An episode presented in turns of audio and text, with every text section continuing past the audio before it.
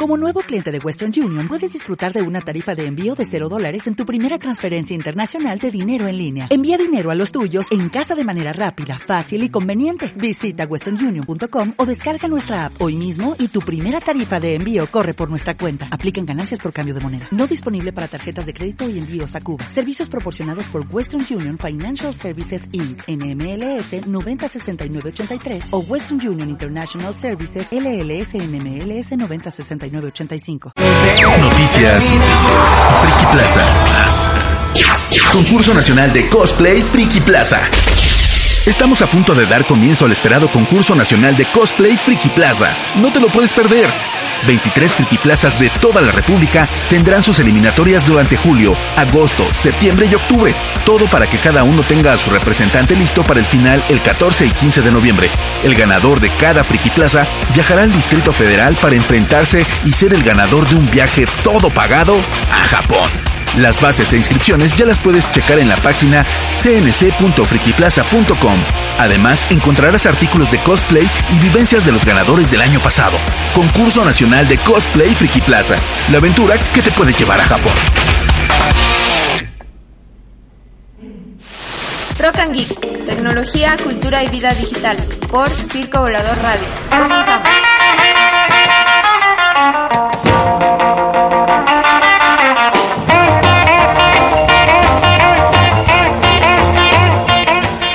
¿Qué tal? Buenos días, tardes, noches o madrugadas geek, según sea el caso en el que nos estén escuchando nuevamente.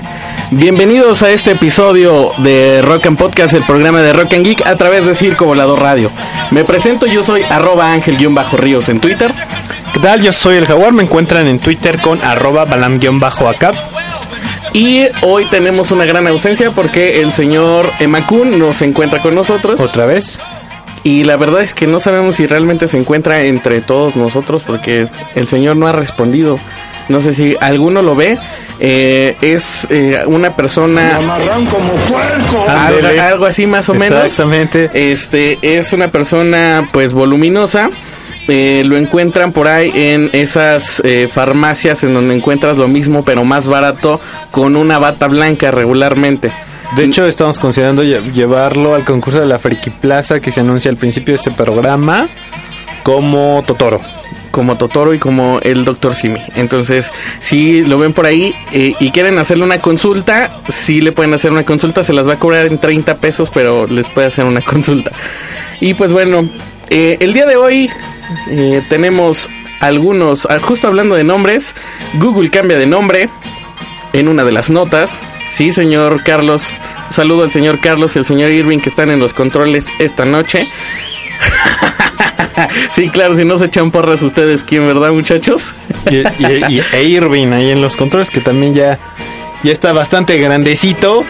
Ya le, ya le sueltan el carro, ya maneja en estándar. Ya está al mando de los controles. De, pronto, de pronto así como que se le jala, pero... Se- Señor, sáquele, sáquele el mientras, clutch. mientras no se le truene la reversa, no hay bronca. Pero pero eso es porque no le saque el clutch, señor. Entonces, eh, de- despacito, acuérdese. De- despacito va aprendiendo. ¿Y qué otra nota tenemos el día de hoy, señor? Pues yo sigo conmocionado después de esa, de esa nota bastante extraña. Eh, estoy intranquilo, estoy inquieto. No creo poder dormir esta noche hasta averiguar realmente qué está sucediendo con ¿Con qué? Google. O sea que es la única nota del día de Google hoy. y Alphabet. Google y Alphabet tenemos también, eh, bueno, pues, conmemoración de el cumpleaños del señor Cerati que este Cumpliría. programa eh, va a estar sonando de fondo como uno de nuestros homenajes hacia él. Entonces, eh, pues ahí denle una vueltecita a nuestro programa. Vamos a recordar los, los contactos oficiales. Bueno, no sé si tiene alguna otra nota más que anunciar para este programa. Mm, Pues como tal, como nota adicional, pues no, es este más bien un, un breviario cultural acerca de la nueva serie de Dragon Ball, Dragon Ball Super, que ha decepcionado, pero es, es, es un breviario cultural. Es, y tenemos bonitas recomendaciones el día de hoy, señor. Yo sí traigo, creo que una. Sí, sí, recomendación sí Bien. hay el día de hoy. Entonces, hoy regresa nuestra bonita sección de recomendaciones y el tema, el tema principal del programa eh, el día de hoy es eh, los avances tecnológicos en la Segunda Guerra Mundial, conmemorando el 70 aniversario del lanzamiento de las bombas atómicas en las ciudades japonesas de Hiroshima y Nagasaki. Eh, vamos a recordar los contactos oficiales, señor. Estamos en Facebook con facebook.com diagonal rock geek. Estamos en Twitter como arroba rockngeek. Estamos en la página principal de este proyecto que es rockngeek.net. Y también estamos en todos los contactos oficiales de eh, las redes sociales y todas las plataformas del Circo Volador Radio, que pues nos pueden escuchar a través de circovolador.org, que es a través de donde nos escuchan en este preciso momento. Eh, también nos pueden escuchar con la aplicación móvil que la encuentran para sistemas operativos iOS y Android. Nos encuentran en el Facebook que es circo facebook.com diagonal circo volador radio y en Twitter como arroba circo volador. ¿En dónde más nos encuentran, señor? Pues nos encuentran eh, Los sábados vendiendo pancita, los domingos vendiendo migas. Eh, ¿Dónde más, señor? em, en la en la plancha del Zócalo vendiendo Tlayudas. no, este, estos globitos que azotas Inflables en la pared ajá, y, sí. y- y rebotan alto.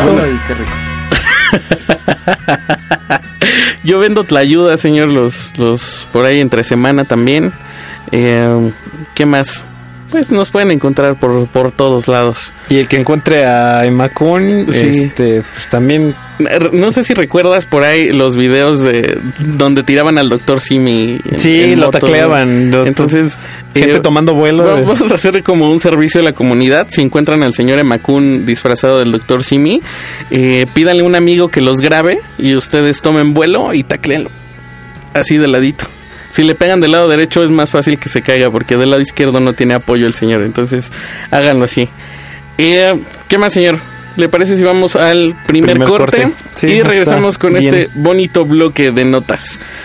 ¿Y por qué, por qué no se deja una rola de, del Cerati? Pero esa no otra, una más adelantito. ¿Cuál- cuál- una, cuál una traes? que, una que veamos, veamos chida. Órale, pues. Sí, porque esta sí no. Ah, Eso sí está. Eso so- solo era para el intro de, de este bonito programa. Entonces regresamos. Estás escuchando Rock and Podcast, el programa de Rock and Geek a través de Circo Volador Radio.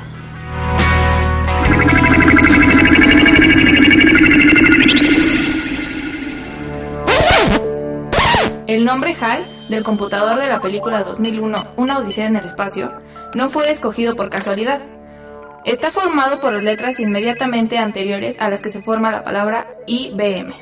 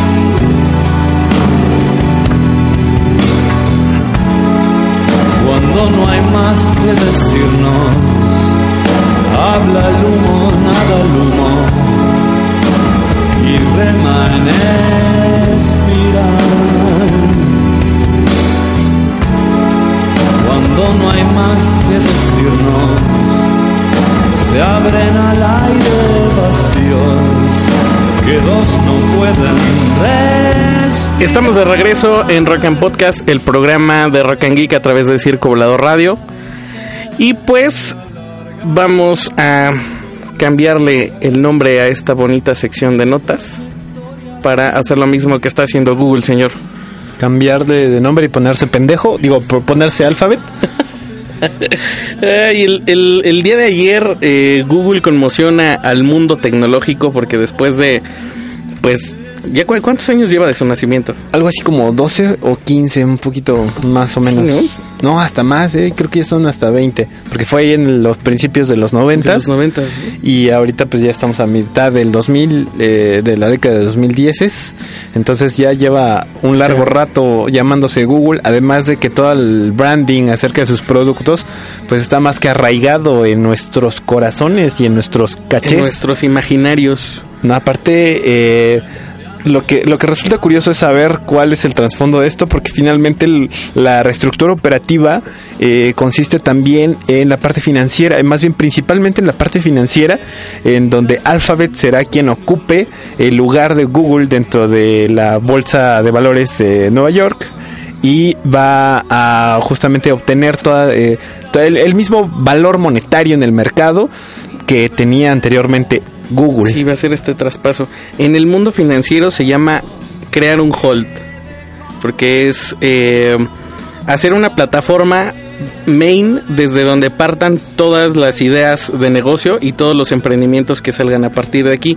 Digo, Google ya estaba obviamente más que posicionado en el mundo porque pues obviamente es a través de los del sistema por el que pasa la mayor parte de nuestras búsquedas y la mayor parte de la información sistematizada en el en el mundo de internet. Realmente el hacer esta esta como reestructuración también incluso hasta de manera eh, en el organigrama del, del- de la de la institución es que ya ves que el, el señor este Sergey se va a dirigir a Alphabet y el otro señor cómo se llama Larry Page, ese güey este se va a quedar como como líder de como Google CEO del grupo. Entonces, eh, pues prácticamente es eso, poder desprender todas las líneas de negocio manteniéndolas con este nombre Alphabet, ¿no? Entonces, va a ser esta transición del valor monetario de todas las secciones, poder cambiarlas hacia Alphabet. Eh, que la verdad bastante estúpido ese pinche nombre, ¿no? Eh, es Alphabet por la, el conjunto ya de mm, divisiones que existen dentro del gremio, es decir, no solamente tienen la parte de, del buscador como tal, Google, sino también tienen laboratorios, tienen petroleras, tienen granjas nucleares, tienen granjas de agrícolas, tienen eh, y cada uno de estos proyectos obviamente pues tiene un nombre muy particular. Generalmente eh, los están eh, organizando de forma alfabética y como ya son juntan algo así como 15 o 20 entonces ya son bastantes las divisiones que tiene Google. Eh, bueno, ahora eh, lo que lo único que me viene a la mente es que si entonces Google no era ya Skynet entonces Alphabet oficialmente ya se convierte en Pasa, Skynet pasa a ser eso, ¿no? eh, ahora sí, creo que ni John Connor nos podría salvar de esta catástrofe. Los que habrán visto eh, Terminator Genesis, pues se darán cuenta que todo está ya muy, muy tergiversado y pues Alphabet será quien condene al mundo a su extinción. y quien lo maneje y a través de quien pase todo lo que hagamos, ¿no? A dónde vamos, qué buscamos, qué comemos, qué encontramos. Que nos ponemos, que... Pues sí, prácticamente todo. Entonces, lo único que falta es que, eh, pues ya, creo que ya nada le falta, ¿no? No, ya ha cubierto todas nuestras... eh, nuestros hábitos. Y pues eso en grandes rasgos sobre el cambio de nombre de Google a Alphabet. Entonces hay que esperar eh, el tema de la transición. Eh, inicialmente Google, bueno, Alphabet seguirá dependiendo económicamente mientras hace esta transición de Google, pero posteriormente Google pasa a ser este administrado a través del hall de, de, de Alphabet. Entonces hay que checar cómo, cómo hacen este, este bonito cambio, ¿no? Y finalmente, pues Google sigue innovando hasta en el tema eh, empresarial y financiero en, en este tipo de situaciones. Mm, Pues quizás, si no como tal, innovando, pues sí, sorprendiendo al mundo con, con este tipo de decisiones. Pero finalmente, pues, ensartados, más ensartados no podemos estar, sino simplemente le cambian de nombre, ¿no? Y sí, señor. ¿Qué otra nota tenemos el día de hoy? Eh, eh, es un rumor más que una nota oficial, es un rumor que se ha desprendido de, de los blogs de, del área de San Francisco, en donde nos eh, filtran información de que el próximo 9 de septiembre, que es miércoles, eh, yo la verdad es que descarto esta información como posible, factible, pero se supone que se hará la presentación de dos iPhones y de dos iPads. Eh, como ya lo veníamos anunciando, eh, los nuevos productos ya contarán, bueno, la nueva generación de productos ya contarán particularmente con la tecnología llamada Force Touch, que precisamente lo que va a permitir es que el usuario, eh, pues no sé, como que apriete de forma pues, sí, literal, literal, ¿Fuerte? apriete botones a la vieja escuela a través de la sensibilidad que presenta la pantalla. Esa es la característica quizá más importante. Eh, se, se presenta el iPad Pro que tiene una pantalla mucho mayor que es de 12.9 pulgadas y finalmente eh, se presenta la nueva generación del Apple TV que pues consistirá ya entre otras cosas con un control táctil y atra- eh, control de voz a través de nuestra queridísima y nunca bien ponderada Siri. Siri. Eh, esto del, del control fuerte, ahora, este, no sé si usted ha jugado alguna vez algún jueguito de carros y siempre tienes esa sensación de que si le aprietas más fuerte va a acelerar más rápido el cochecito. No, creo que, no me ha- no me ha creo que lo van a poder hacer así ahora. Y que finalmente, por ejemplo, este tipo de, de pues de funcionalidades en no sé en las nuevas MacBook de retina o la y estas ya tienen esta funcionalidad de que si oprimes más fuerte el, el, el- el trackpad puedes ahí hacer alguna otra función como búsqueda o como traducir si es en otro idioma que no es el de tu sistema operativo, en fin, este tipo de situaciones. ¿Realmente sí crees que se, que se presenten estos dispositivos? Eh, como te comentaba al principio de la nota, yo descarto que sea oficial esa versión. Eh, anteriormente Apple nos había dado información de que no se saltaría, de que se saltaría completamente del 6 al 7 en cuanto a la creación de los iPhones particularmente y lo que se presentaría en septiembre se presume que sería una versión intermedia, o sea, no el iPhone 7 como tal. Por quizá por e, ese es el motivo más fuerte por el cual yo descalificaría esta información, lo que no deja O sea, ¿sí crees que exista un S6? al revés, Un, lo- un 6S. al revés, lo que creo es que no va a existir. Este, por tal, el motivo sería. eh, la información sería. Pero finalmente el, incorrecta. el 6 Plus no es como un el intermedio entre el uno y el otro. Mm, Digo que finalmente pues, son las mismas funcionalidades del teléfono 6, pero en más grande. más grandote y Burdo. un poquito. mm, Pues el hardware es un poquito también tiene mayores prestaciones a las del 6 eh, oficial, ¿no? Entonces. Esperemos, esperemos, tampoco falta mucho eh, y tampoco tenemos dinero para comprar los productos que se presenten, entonces pues, no nos afecta en lo más mínimo, ¿no? A Sí, fin de cuentas. Y, y de hecho también hay que ver eh, cómo reacciona pues el, el, el otro mercado porque eh, después del lanzamiento del Apple Watch pues, realmente simplemente o al menos creo que el, el tema más o el pico más alto de, de exposición del Apple Watch fue en el tema de los rumores porque realmente salió y que Nadie lo hablado, compró. na- nadie ha hablado del Apple Watch, ¿no? Porque es Incluso- un dispositivo caro y que pues aún no tiene como pues suficientes aplicaciones para poder utilizarlo en Mucho más cuando depende de que tengas sí. el dispositivo iPhone, ¿no? Y in- incluso eh, de forma financiera afectó notablemente a las acciones de la compañía porque han caído alrededor de 20 dólares a partir del de ya el lanzamiento a la venta de- del, Apple, del Apple Watch. Eh, y no y, y ahora, por ejemplo, tuvieron est- en estos días tuvieron otro madrazo del 4% abajo por la las, las, las acciones de la moneda china en su devaluación. Entonces sí le está pegando fuerte al tema financiero ahí a, a la compañía de la manzanita. Particularmente eh, la devaluación le beneficia porque ellos fabrican de forma, eh, ellos manufacturan allá, entonces la manufactura es más barata. Entonces, de, eh, más, eh, no, no como tal no, no creo que haya sido afectada en esa parte. Eh, de hecho, las estrategias a nivel internacional con respecto al dólar son no se llama devaluar la moneda, se llama, se le da otro nombre, eh, no, no recuerdo en este momento el término correcto, eh, pero eh, lo que hacen es obviamente depreciarse para eh, sostener Sí, es- es una y, del- y permanecer- ser permanentes en la en la competitividad con respecto a otros mercados, que es lo que ha sucedido con el mercado mexicano. Aparte que obviamente pues China sabemos que es una de las principales economías, economías del mundo y pues obviamente lo que haga para arriba o para abajo va a afectar inevitablemente a, a todas las bolsas del mundo. ¿Qué otra nota tenemos señor el día de hoy? Su serie. Eh, sí, más que nota es una, una, una queja que se está llevando a cabo a través de las diferentes redes sociales. Y es acerca de la, eh, pues sí, como tal. Cuando la- te refieres a las diferentes redes sociales, ¿te refieres a otra que no sea Twitter y Facebook? Eh, pues, pues sí, digo, está Vine y, y- y otra, no sé, más. Pero realmente esos, esos videos o el mismo Instagram puede ser una red social.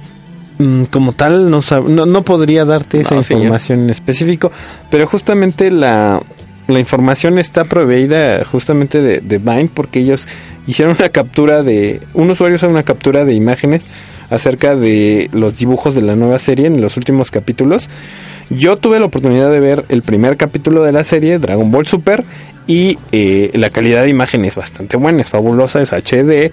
eh, el doblaje en, en español latino, este, eh, ya, ya, digamos, es el mismo Goku que conocemos. Eh, y en general la serie pinta, al menos en, en animación, bastante bien, con lo que yo he visto, que es el primer capítulo. Incluso, eh, pues sí, obviamente notas que mejora con respecto al último que viste porque es este a partir de, de- es antes de GT y después de Majin Buu. Entonces, eh, está completamente fuera de contexto, es inverosímil, es increíble, pero ¿qué puedes esperar de una anim- animación japonesa, no? Entonces, lo único que le das el crédito es a que sí se, se ve mejor. Pero en el episodio número, a partir del episodio número 3 o 4, es que se hacen capturas de pantalla con la calidad de animación bastante, eh, que deja mucho que desear. Incluso se ha prestado mucho para memes, ¿no? En, en, en las redes, en donde se muestra la diferencia entre los dibujos de la vieja era con los de la nueva era, que se supone que es la nueva eh, serie y pues sí dejan mucho que desear. Eh, no he visto los últimos capítulos, así es que no, no estoy seguro que esto sea, sea ¿Por, también por qué, verdad. por qué no les comparte el link ahí a través de redes sociales para que quien no los ha podido encontrar los, los vea? Se los mando, se los ponemos ahí en el post. Y em, pues creo que el día de hoy no tenemos otras notas más, ¿no, señor? Por ahora, ¿no? Eh, por ahí eh, la NASA hace la primer prueba del cohete que se está fabricando para impulsar a los humanos a Marte. Amarme, señor, amarme a mí. A, amarlo, señor, a usted. Qué amable es la Mm. NASA en hacerme este favorcito. Y pues otras cosas ahí, eh, Galaxy ya se empiezan a filtrar versiones de el S6 Edge Plus, eh, que platicábamos el- la semana pasada que no, que no tienen como buena aceptación por el tema del costo y van a empezar a bajar sus costos, entonces van a hacer como una reestructura de- del, del hardware y de las prestaciones. Eh, ¿Qué más hay por ahí? Mm, se filtra la primera foto de Luke Skywalker de Star Wars y pues otras notas que realmente no tienen mucha importancia en el tema tecnológico como suele pasar algunas semanas en este tipo de cuestiones Eh, Luigi tiene otro videojuego en fin hay cosas que realmente no no pasan no pasan por arriba. Y pues qué le parece si vemos sí efectivamente hay días de verdad hay semanas en, en cuestión tecnológica que son son para hacer eso señor Carlos. Y pues, ¿qué le parece si vamos al siguiente bloque? Y regresamos con el tema principal, que es eh, los avances en la Segunda Guerra Mundial, parte 2. Regresamos, estás escuchando Rock and Podcast, el programa de Rock and Geek, a través de Circo Volador Radio.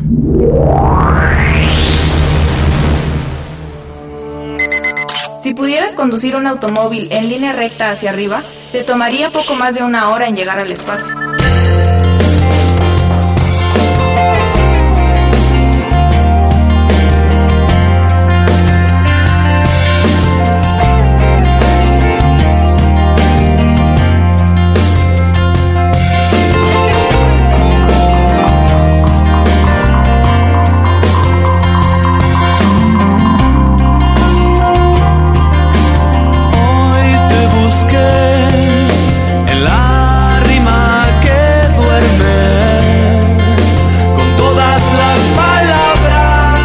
Estamos de regreso en Rock and Podcast, el programa de Rock and Geek a través de Circo Volador Radio.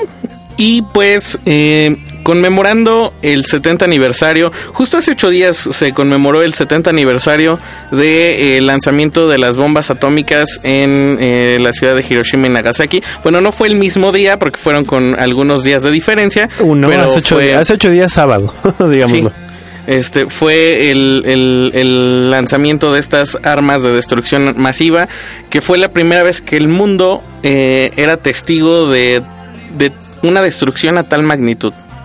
Sí, era la primera vez que la humanidad se enfrentaba a un poder destructivo de esa naturaleza concentrado en tan pocas dimensiones, eh, arrojado a distancia y con los estragos que, que- que se vieron en ese y que se siguen ¿no? viendo no hasta la fecha o sea hay este eh, a- ahorita pues todavía secuelas en eh, ya varias generaciones de, de este acontecimiento que pues siguen presentando los pues los estragos de, de la radiación que generó el, el impacto y la explosión de esta bomba Mm, Como tal, me parece que ese es un debate. Científicamente no está comprobado que sean eh, relacionados directamente con la radiación sufrida en ese, en ese acontecimiento. Lo mismo sucede con Chernobyl, que eh, digo, el sentido común nos diría que hay ciertos factores genéticos que están eh, afectado afectados por, por el suceso, un- unos por la bomba, otros por la explosión en la planta nuclear,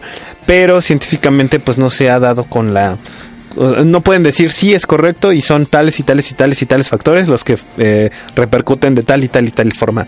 Entonces, eh, más bien los sobrevivientes a la catástrofe que actualmente eh, o, siguen siguen vivos o que se fueron eh, muriendo en el camino mm, y que sufrieron directamente las atrocidades de, de- este de este acontecimiento que finalmente pues en la guerra no hay buenos ni malos todos son malos y todos pierden pero sin duda mm, fue una forma muy tajante de terminar con el conflicto bélico no Pues sí, eh, recordemos que, bueno, hab- hablábamos del- de los avances tecnológicos en la Segunda Guerra Mundial en aquella parte 1 que ya fue hace algunos episodios, que si no lo, no lo encuentran se pueden dar una vuelta ahí por el iBox, ese me parece que ya está, ya está disponible. Eh, pueden, pueden escuchar algo de lo que hablábamos en ese momento, ¿no? Sobre cómo la necesidad de chingarte al otro es lo que te genera un avance tecnológico real para poder desarrollar todo este tipo de, de, pues de armas, de tecnologías que hoy en día las utilizamos ya común como parte de la vida cotidiana, pero que sin embargo en ese momento se utilizaron para, para eso, ¿no? Para chingarte al otro. Entonces, eh, el, el tema de la, de la bomba atómica, eh, pues fue un, un recurso pues extremo de parte de, de los Estados Unidos en ultimar la amenaza que estaba haciendo Japón en ese momento con, con, con la, contra las fuerzas aliadas, ¿no? porque continuaba sin rendirse. Eh, la intención de Japón era pelear hasta el último hombre, hasta la última gota de sangre. De hecho, sus eh, soldados se caracterizan por eh, precisamente por ser los kamikazes. Morían en nombre de su emperador, de su nación. Tenían muy presente la parte del honor. Incluso las batallas más sangrientas, cuentan los veteranos de guerra, se dieron justamente en, las Filipinas, en China y justamente en el archipiélago japonés. Eh, ya que los, los combatientes japoneses literalmente peleaban hasta la muerte y, y, y hacían de, de estas, de por sí el- los factores eh, climáticos y geográficos ya, ya eran eh, bastante complicados, eh, cosas pantanosas, selvas tropicales. Sí, realmente era un, un infierno simplemente el estar hacían- ahí. hacían que se convirtiera en un infierno. Ahora, este, utilizar cosas como el napalm en esos tiempos o este, pues las las minas que eh, a- actualmente siguen aún minas escondidas en muchas partes del mundo que, que estuvieron en conflictos bélicos y que pues eran realmente unas masacres impresionantes, ¿no? Se habla de ahí dos millones y medio de muertos durante la, el periodo de la Segunda Guerra Mundial, simplemente Solamente, simplemente en las en la en la zona de las bombas atómicas pues, se habla de 70 mil personas que, que pues fallecieron directamente en, en el estallido y de otras 150 mil afectadas posteriores al- a la exposición de la radiación, ¿no? Incluso los mismos cuerpos de rescate que obviamente no tenían ni el material necesario ni la experiencia necesaria para poder asistir a gente en, un desastre de esta magnitud pues se vieron afectados y posteriormente murieron de, de- de cáncer no principalmente entonces eh, pues recordamos el, el pues el aspecto destructivo que puede tener la, la capacidad de desarrollo del hombre ¿no? Y que también está encaminada de forma pues, negativa. No es nuevo, durante mucho tiempo eh, se dedicaron justamente a desarrollar la tecnología nuclear, eh, principalmente en Estados Unidos. Alemania tenía algunos adelantos. Eh, los, las acciones de espionaje y contraespionaje llevaron a que únicamente Estados Unidos desarrollara de forma exitosa la, la bomba. A través Eh, del proyecto Manhattan. ¿no? Así es, co- comandado por eh, Eisenhower. Y eh, realmente Alemania estuvo a nada Y que de justo Eisenhower desarrollarla. no vio, la, no vio el lanzamiento de la bomba, ¿no? No, él falleció años antes justamente víctima de cáncer también. Eh, y quien lo, quien lo ve me parece... No, más bien quien no lo ve es Roosevelt. Quien la ve sí es Eisenhower, que es finalmente el, el- el ganador, el presidente ganador de la guerra. Y, y, y de hecho, el, el asunto aquí es que eh, Berlín ya había firmado, Alemania ya había firmado su rendición. eh, básicamente todos los países del eje ya habían dicho, ok, estamos eh, de paz. acuerdo, ya muere. Eh, simplemente que Japón seguía, pues, chingando, ¿no? Pues sí, por, por otro sin lado, ahí a la, rendirse. a la lejanía seguía chingando. Y además que, por ejemplo, este Estados Unidos se había visto afectado en su honor y en su orgullo después del ataque a la, al puerto de Pearl Harbor. Entonces, eh, ahí se las tenían que cobrar de alguna sí, manera. sin duda fue venganza, fue venganza cobrada a la mala, con saña, con alevosia y ventajosia. Y lamentable el hecho, eh, justamente eh, parte de, de esos desarrollos eh, realizados en la Segunda Guerra Mundial, pues eh, obviamente es la, la, la bomba atómica. En algún mom- en el episodio anterior comentábamos eh, las cosas como los radares que fueron iniciados, eh, la criptografía que no es desarrollada eh, en este periodo, pero sí es exponenciada y es utilizada de forma pues más especializada por los por los militares.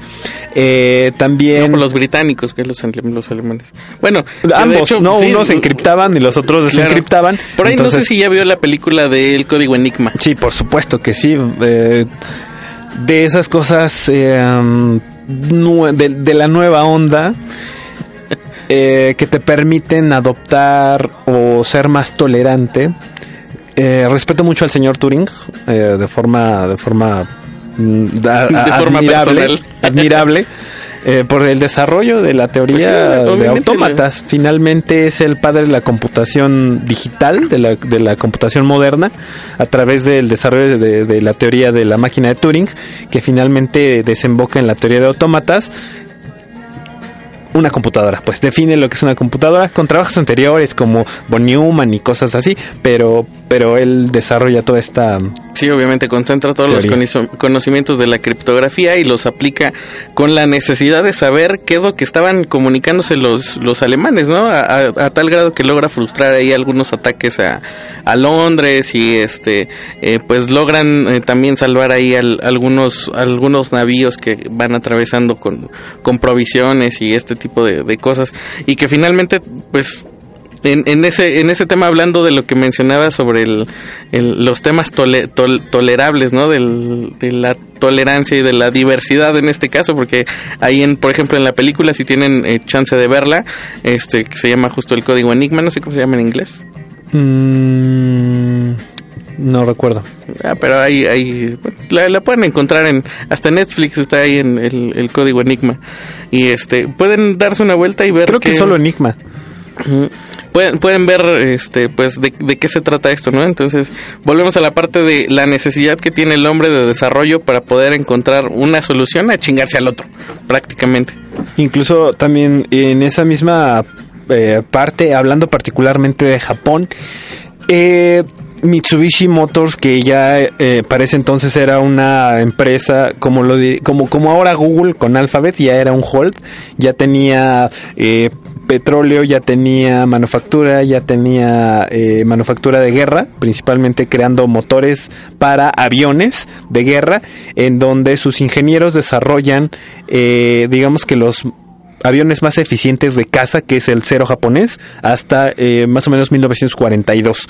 A partir de ahí Alemania toma la delantera y desarrolla eh, mejores aviones, incluso lanza el primer avión a turbinas, que es el, el Messerschmitt 262, eh, que es el primer avión con, con turbinas. Pero los japoneses hicieron bastantes avances tecnológicos con respecto a la aeronáutica, inventando cosas que parecen tan sencillas y tan simples de pensar eh, hoy en día.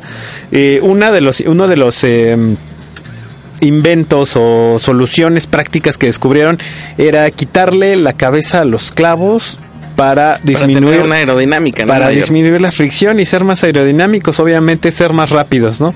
Eh, cosa que no habían descubierto ingleses eh, y alemanes. Entonces de repente con, con cambios tan pequeños, que eso es efectivamente ciencia y tecnología, eso es tecnología aplicada, eh, tienen un avión más potente. Se crea, bueno, Mitsubishi toma la delantera eh, más o menos hasta el 42 con respecto a la aeronáutica y bueno, a partir de ahí Alemania con toda su con todo su arsenal, no solamente bélico, sino su arsenal científico, empieza a generar también eh, bastantes bastantes cosas tanto eh, prácticas como extrañas, ¿no? En algún momento deciden desarrollar eh, el avión que despega hacia arriba con hélices tipo helicóptero. El jet. Este, no, no, no, era un, era una especie de, de cohete impulsado por aspas alrededor. El chiste es que el despliegue era vertical y obviamente No necesitaban estas no necesitaban pistas, por lo tanto eran eh, menos bombardeables, digámoslo así. Eh, también eh, los, los mismos alemanes eh, a esa más o menos a esa misma etapa crean la primera computadora digital que eh, es diferente a la Enigma que esa no alcanzaba todavía a ser computadora porque tenía muchas partes pues como tal mecánicas. Entonces era más bien una, una, una máquina automática pero no era una computadora sino hasta la llegada por ahí del modelo Z de la, de, la, de la computadora es que se conoce como la primera computadora digital. Incluso hay una réplica en el Museo de Historia eh, en Berlín y los planos fueron destruidos al terminar la, la guerra. De una vez de, una vez rendidos, deciden destruir los, los planos. Entonces se reconstruyó a partir de eh, tradición oral, ¿no? Desde los que llegaron a ver la máquina. yo le vi la chafaldrana Ah, por acá. exactamente, así es como fue recreada y es la que está en exhibición en estos momentos. También, por ejemplo, eh, ahí vemos eh, hoy ya con nostalgia a 20 años de, de la pues de la suspensión del, de la manufactura del bocho. Este, este auto que se utilizaba justo para la milicia alemana, eh, que, que era un, un auto que utilizaba poca gasolina, que era muy fácil reparar, que con cualquier manera se podía reparar y que obviamente podía recorrer muchísimos kilómetros, ¿no?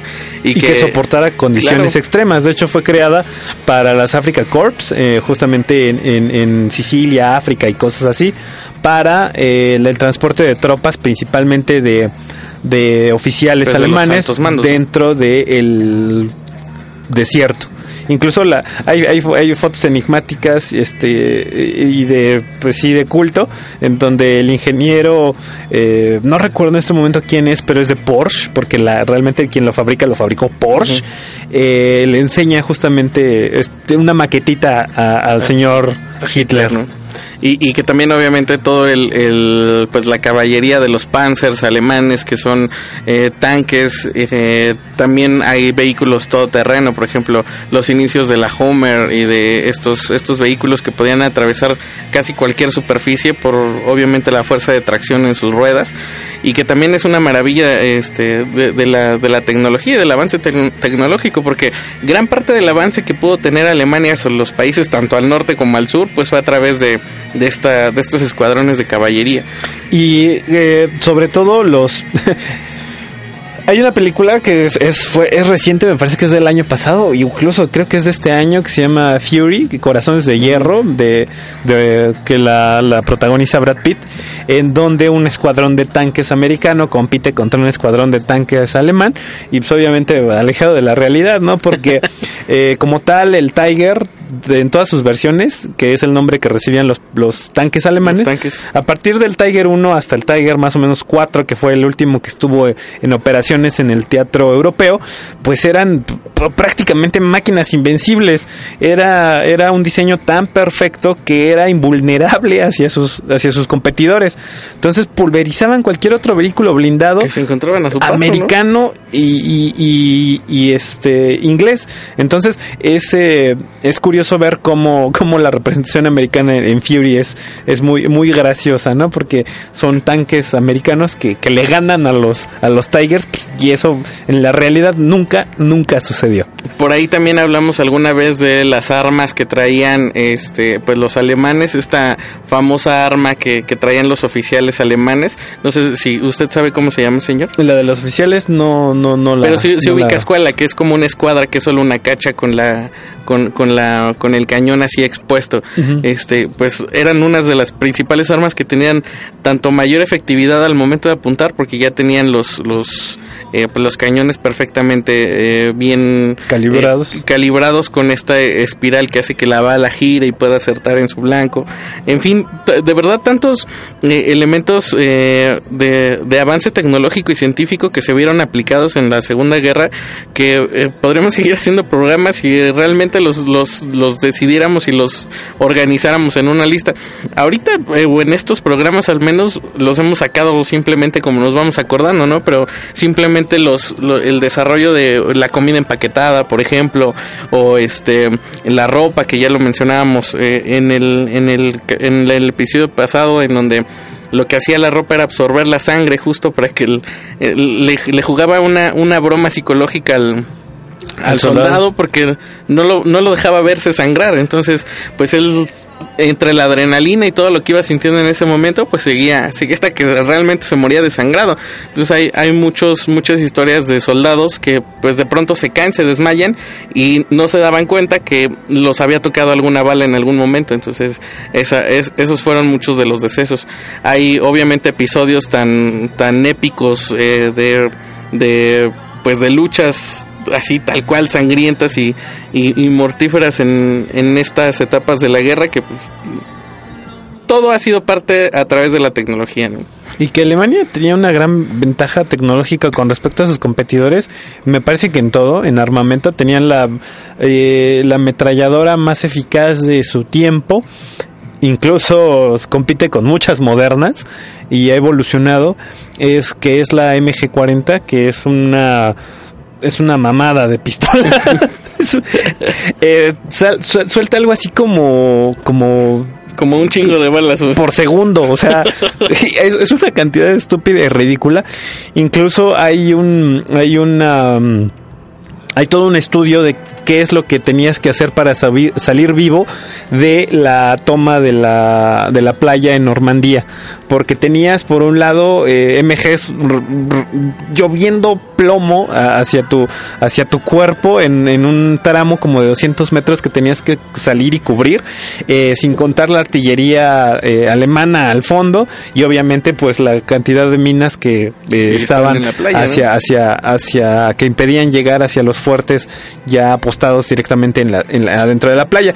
Entonces, eh, la MG como tal, eh, los que han jugado Call of Duty eh, en sus versiones eh, 3 y 4, sabrán de lo que estoy hablando. Somos fanáticos de la MG.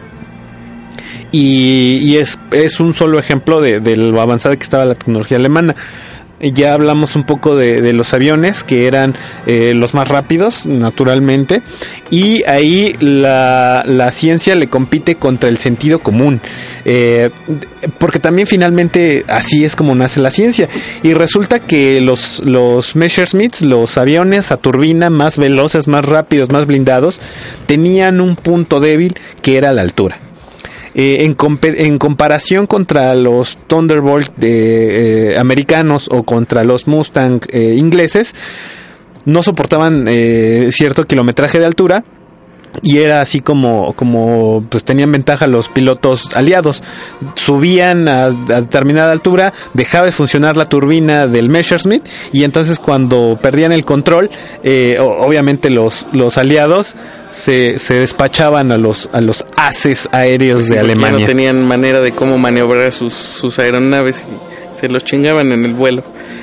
Y pues bueno, eh, podemos seguir y seguir hablando sobre este tema. Realmente retomamos este esta segunda parte del episodio justo por la conmemoración del, del avance de la bomba atómica y de todos los eh, pues todos los estudios aplicados que pudieron haber tenido ahí, ¿no? Hay por ejemplo están las leyes de Newton, están este cosas como eh, la- las teorías de las energías de, de Einstein, en fin, o sea, tantas personas que tuvieron que haber participado con, obviamente, aportes eh, científicos y de, de- estudio para poder llegar a esto. Y que hoy en día eh, podemos encontrar a, eh, no sé, a organizaciones como la ONU que pueden ser una mamada, pero pues que también de alguna manera están regulando esa parte de que no exista un, una, una catástrofe nuclear, porque finalmente en ese momento eh, Estados Unidos eran los únicos que contaban, o al menos los que se sabía que los que se contaban con eh, armamentos nucleares. Y ya posteriormente, hoy a las fechas, pues prácticamente cualquier eh, pues país potente que pueda este, tener una tecnología pues desarrollada y avanzada puede contar con armamento nuclear de esta magnitud. Y que si hoy se lanzaran o al menos se estima que si hoy se lanzaran todas las armas de las que nucleares de las que se tiene conocimiento no quedaría forma de vida alguna en, en- en la faz de la tierra no si bien por la explosión sería por la por la llamada lluvia este eh, lluvia negra eh, que es eh, bueno es an- antes del invierno nu- nuclear justo cuando explota la bomba y se hace esta eh, ya conocida nube de honguito el, toda la radioactividad que queda flotando en esa nube empieza a llover y era lo que eh, mató o remató a los a, los a, a los habitantes que, en este caso en Japón eran civiles eh, entonces, imagínense eso multiplicado por todas las bombas en, en, en todo esto, ¿no? Si aún así podemos encontrar todavía desastres nucleares en la actualidad en ciudades desarrolladas como Japón, ahora después del, del terremoto que hubo y las fisuras en los, en los reactores nucleares de... eh, ¿Cómo se llama esta ciudad? Chernobyl. No, en Japón, güey. Ah, este, Fukushima. Ahí justo. Que realmente ahí nada más faltaba que saliera Godzilla, ¿no? Sí, esto estuvo bien cabrón. El terremoto, luego el- los nucleares, y luego perdió su selección en el mundial. Entonces, sí estuvo bien cabrón ahí en ese, ese, ese tema. Entonces, realmente, digo, en, en ese tipo de casos, nosotros siempre les decimos, párense, llegan algo, pero pues en este tipo de casos, quien suelte la primera es, es, es para, para irse todos, ¿no? Entonces... Y, y bueno, además lo único que queda como claro es que es como cuando jugabas en la primaria de ver quién la tiene más grande, ¿no? Este, no, es que la mía te cuelga y no sé qué y no sé cuándo. Es exactamente lo mismo, porque realmente nadie se atreve a sacarla, ¿no? O sea, todos hablan del tamaño, Yo pero, sí, señor. mire, pero, pero, no, decía en la primaria, ¿no? Eso- Ahorita sí te la doy a oler. Ese pero, sonido fue fue mi mano que cayó en la mesa, señores. pero finalmente nada más es como cuestión de advertencia y amenaza. No creo, a salvo que mm, algún loquito como el, el líder coreano se atrevan a lanzar algún ataque. Porque sí, como dices tú, ¿no? Sería prácticamente el acabose de la humanidad. Pero En- es que te en- das cuenta, o sea, prácticamente ese tipo de herramientas bélicas están a disposición de un pinche loquito como ese, güey. Entonces, eh, pues no es extraño que un día de, que al señor le bajó y, se despierte con el pinche mal humor y pues se le ocurre apretar ahí botones, ¿no? Entonces sí, sí, está muy cabrón. Y pues digo, finalmente eh, la tecnología así como ha servido para cosas productivas, buenas, agradables, pues han sido, ha servido también para cosas destructivas a lo largo de la historia, no es nuevo, no lo seguirá siendo. Eh, tecnología que desarrolle la NASA o que desarrollen laboratorios farmacéuticos para curar enfermedades, pues de la misma forma serán utilizadas para destruir la vida en la Tierra, como eh, sucedió justamente en la Segunda Guerra Mundial, ¿no? También nos faltó hablar un poco del ciclón B, de este gas eh, que era rociado para, para pues sí, la, como Para exterminar, matar. exterminar a, a prisioneros de guerra. Y bueno, eh, pues no queda más que recomendar que utilicen su ingenio para cosas productivas. Para, para cosas productivas. Pero bueno, eh, quiero mandar un saludo a, a Sam, que anda ahí por... ¿Al tío Sam? No, a una, una amiga que anda por ahí en Morelia. Eh, a las personas que nos están escuchando, en- en- que nos están escuchando, que ya se han reportado por Twitter, señor. Muchas Por gracias a- por escucharnos a, Liz, A todos. Sarita, a Delia, a Jesús, a Julien. Este, por ahí ya, ya reactivamos actividades en, en redes sociales, entonces al parecer nos están escuchando, señor. Sí, también ahí en Facebook nos hicieron un comentario, no recuerdo el usuario que lo hizo, si nos preguntó si estábamos haciendo podcast de nuevo, le comentamos que sí, que no los hemos subido, pero que aquí en el Circo Volador estamos trabajando arduamente cada semana para generar nuevo contenido y estaremos eh, pues subiendo ahí nuevas sorpresitas. Por ahí les hemos prometido regalos, pero la verdad es que los regalos han estado este pues un poco olvidados. Pero de verdad estén pendientes porque sí vamos a tener ahí algunos regalos. A ver si para la siguiente semana ya traemos unos libros que, que, tenemos ahí, ahí pendientes de, de colecciones de editoriales de bolsillo y de biografías de estos personajes de los que hablamos acá este para que puedan echarse un, un ojito y que nos sigan escuchando a través de los podcasts y de obviamente los contactos oficiales. ¿Qué le parece, señor? Si ya para terminar este tema vamos al siguiente bloque. Pues más bien para despedir el programa y las recomendaciones. Sí, regresamos con eh, las bonitas recomendaciones y, y pues ya, nos despedimos, ¿no? Eh, regresamos, estás escuchando Rock and Podcast, el programa de Rock and Geek a través de Circo Volador Radio.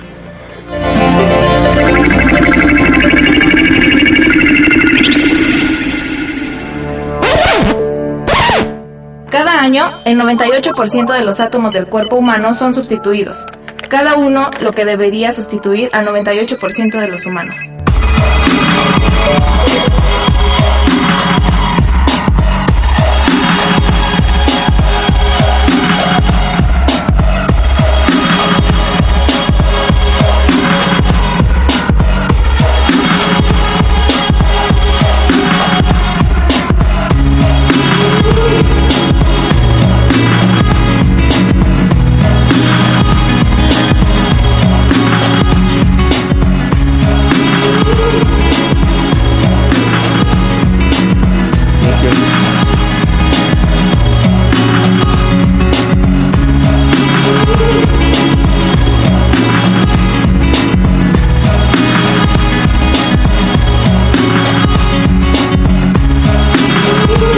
Estamos al aire?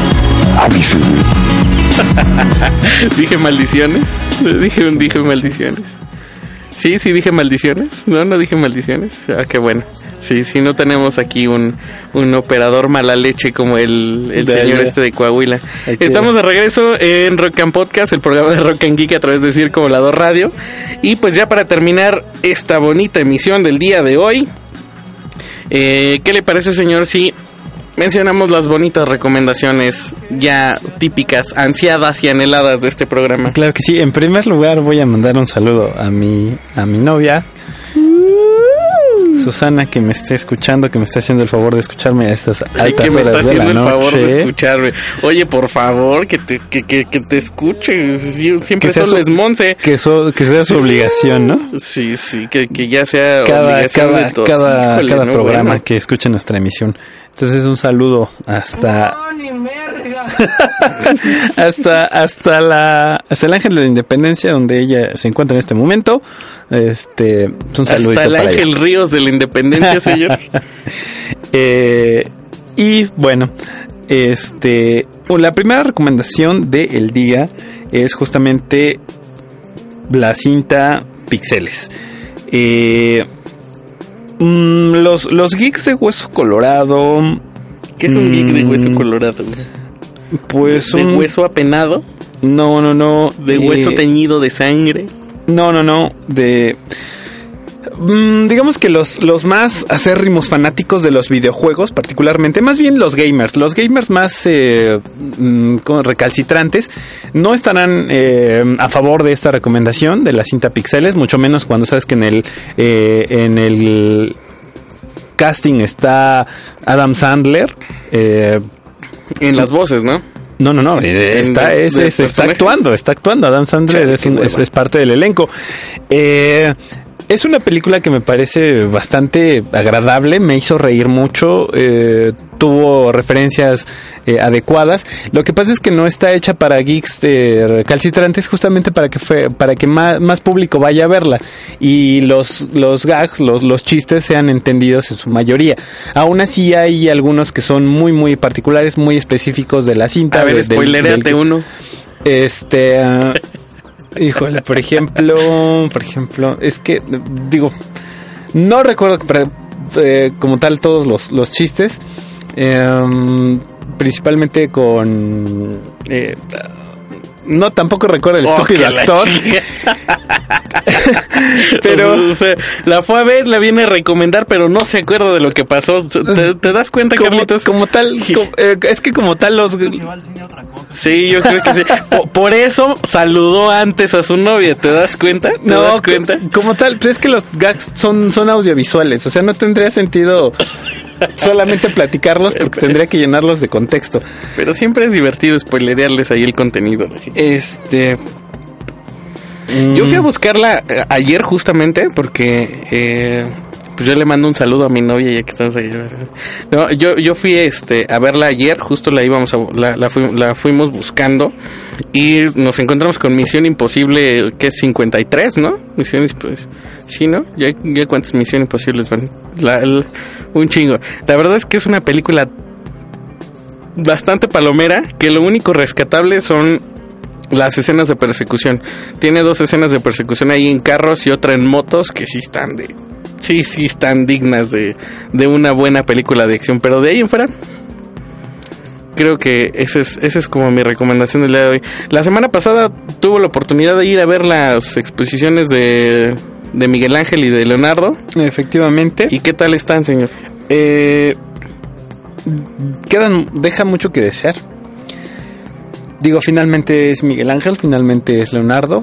Eh, curiosamente hay más, se le hizo mucho más eh, promoción a la de Miguel Ángel. La que está mejor es justamente la de Leonardo.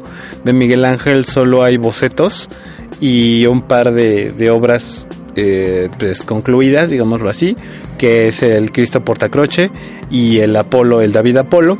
El David Apolo que parece una escultura a la que le dio hueva, conociendo a Miguel Ángel, tú ves esa escultura y dices, pues este güey traía un chingo de huevo cuando la hizo.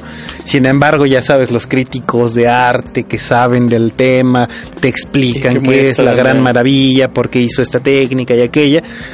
Siendo honestos, pues, le dio hueva y es la que está vigente y es la que dejaron salir de Roma y nos las trajeron y no está tan chida, ¿no? No, no sé si te acuerdas que fue lo que mencionaba el, en el episodio pasado, que digo, finalmente usted que ya ha tenido la oportunidad de poder ver las obras de primera mano de aquel lado del charco, pues ves aquí lo que, lo que te tocó, ¿no? Y, y justo era lo que mencionaba, o sea, vale la pena para la gente que no tenemos a la mano ahorita el poder salir y, y ver esas obras así, ver lo que nos cae de rebote, que finalmente eh, lo que nosotros hemos querido promover siempre acá es el, el generar esa cosquillita de la, de la curiosidad, ¿no? De ver qué es lo que hay más allá de, de lo que puedas ver aquí alrededor. Y pues, No digo, es mala, no es mala. Queda de ver simplemente, no es mala. Eh, particularmente te digo, la de Leonardo es mejor. Hay bocetos también, pero mucho más elaborados, más bonitos. Y a- ahora con esta modalidad de comprar los boletos en línea, Se, se han acabado, los boletos en línea ya se terminaron, ya solo es formándote. Porque de hecho el 23 de agosto termina, este, así es que vayan a hacer su fila. Vale la pena, por supuesto que vale la pena, aún así es una exposición que a la que deben ir, no porque quede a deber no vayan, deben de ir a fuerza. Eh, pónganselo como propósito en la vida, deben de ir a esa exposición. Este, queda de ver, eso sí, queda de ver, no es la exposición que están anunciando en todos lados, porque no lo es. Eh, tenemos la fortuna de que nos visite, pero fuera de eso, eh, me parece que el Munal o incluso en Guadalajara eh, en este momento hay una exposición de Remedios Varo con la retrospectiva más grande que se, que se tiene en, en- actualmente. Me parece que esa exposición es mucho más completa que las dos juntas de Leonardo y Miguel Ángel, por decir algo. Por ejemplo. Y pues bueno, señores, el día de hoy hemos eh, llegado al final de este bonito episodio.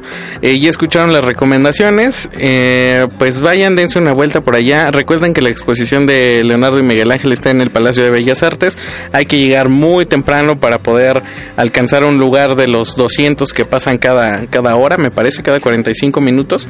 Entonces hay que formarse muy, muy, muy temprano. Así que llévense eh, pues su, lonche, sus tortas, unos frutsis. La logística es muy buena, ¿eh? o sea, hay que esperar y todo, pero adentro del museo ya la experiencia es bastante agradable. Eso sí, porque no lo saturan, obviamente. O sea, por eso van seccionando por Sí. ingresos Sí, y entonces eso te permite poder. eh, Ah, lo que sí ¿no? es que si van, hay naturalmente hay gente que está acostumbrada a hacer filas. Al, al- a México le encanta hacer filas para todo. Este, una vez que entran no es necesario conservar la fila y no todas las obras son de Miguel Ángel.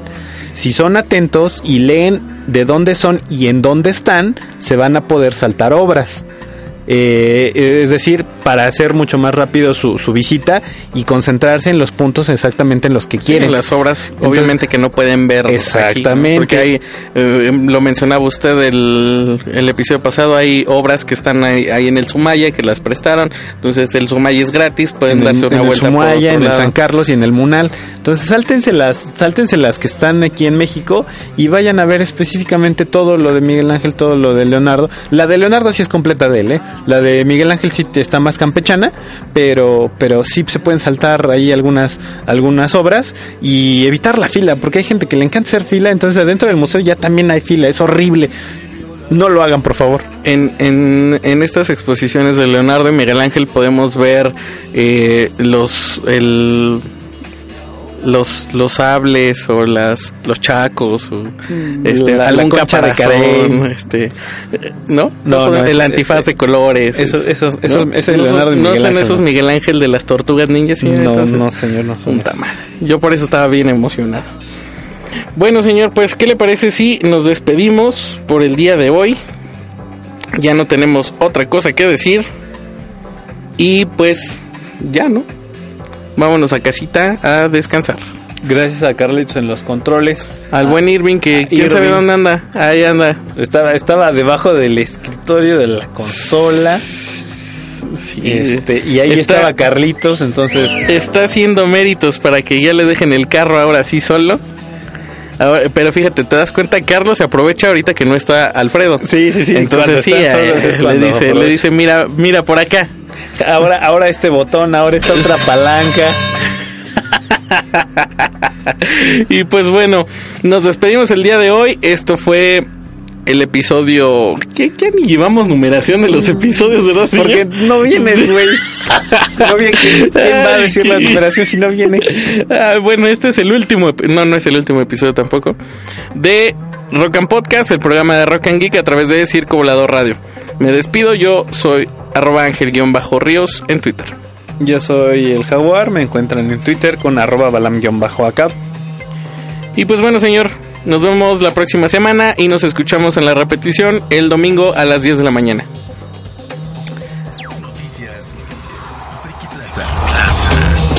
Concurso Nacional de Cosplay Friki Plaza.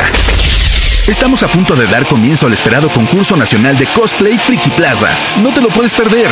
23 Friki Plazas de toda la República tendrán sus eliminatorias durante julio, agosto, septiembre y octubre. Todo para que cada uno tenga a su representante listo para el final el 14 y 15 de noviembre.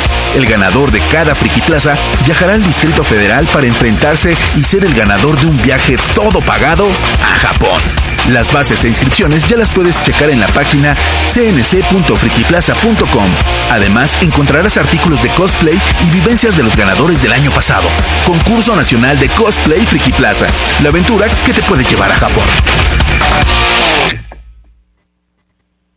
Aquí termina Rock and Geek, tecnología, cultura y vida digital a través de Circo Volador Radio. ¡Que chingas!